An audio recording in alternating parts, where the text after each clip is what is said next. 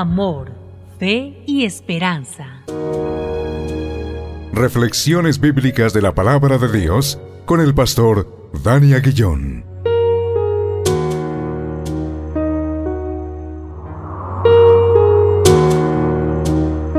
Damos gracias a Dios una vez más por este tiempo. Tiempo de reflexión en la hermosa palabra de Dios y hacerlo en el nombre que es sobre todo nombre, en el nombre de Cristo Jesús, nuestro Señor y nuestro Salvador.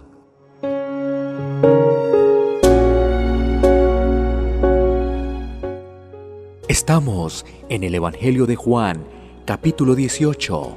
Nos corresponden versículos 19 al 24.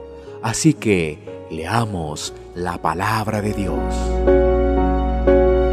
Dice así, y el sumo sacerdote preguntó a Jesús acerca de sus discípulos y de su doctrina. Jesús le respondió, yo públicamente he hablado al mundo, siempre he enseñado en la sinagoga y en el templo, donde se reúnen todos los judíos, y nada he hablado en oculto. ¿Por qué me preguntas a mí? Pregunta a los que han oído, que les haya yo hablado. He aquí, ellos saben lo que yo he dicho. Cuando Jesús hubo dicho esto, uno de los alguaciles que estaba allí le dio una bofetada, diciendo, ¿así respondes al sumo sacerdote? Jesús le respondió, si he hablado mal, testifica en qué está el mal, y si bien ¿por qué me golpeas?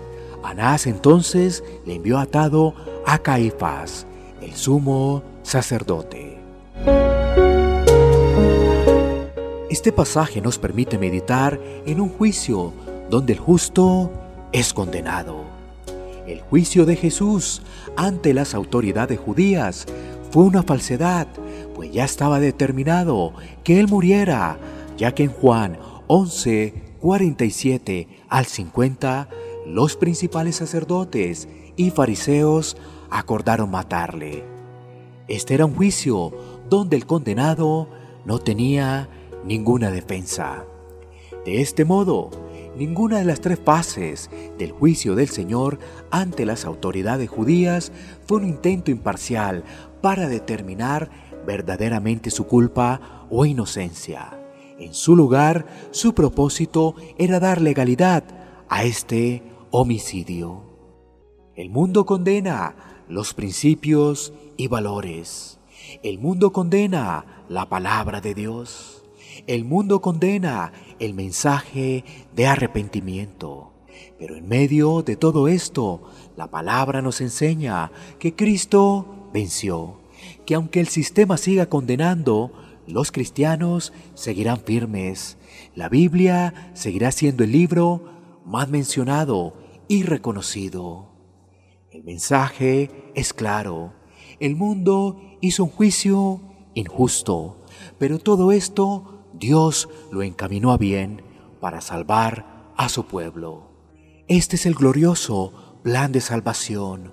Uno muere por los pecadores para entregar vida y vida en abundancia, donde esos pecadores que se arrepienten tienen una vida diferente, donde se vuelven luz en medio de las tinieblas. Cristo en su muerte venció para traer esperanza. Oremos, Señor, gracias por tu palabra que trae aliento a nuestra vida. Aunque todo parezca oscuro, luz de Cristo prevalece y sus llamados seguirán perseverando hasta el final.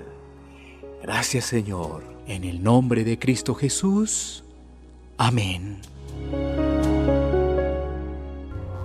Iglesia Pan de Vida para tu Corazón. WhatsApp 57 322 260 8281. Bogotá, Colombia. Sitio web pandevidaparatucorazón.com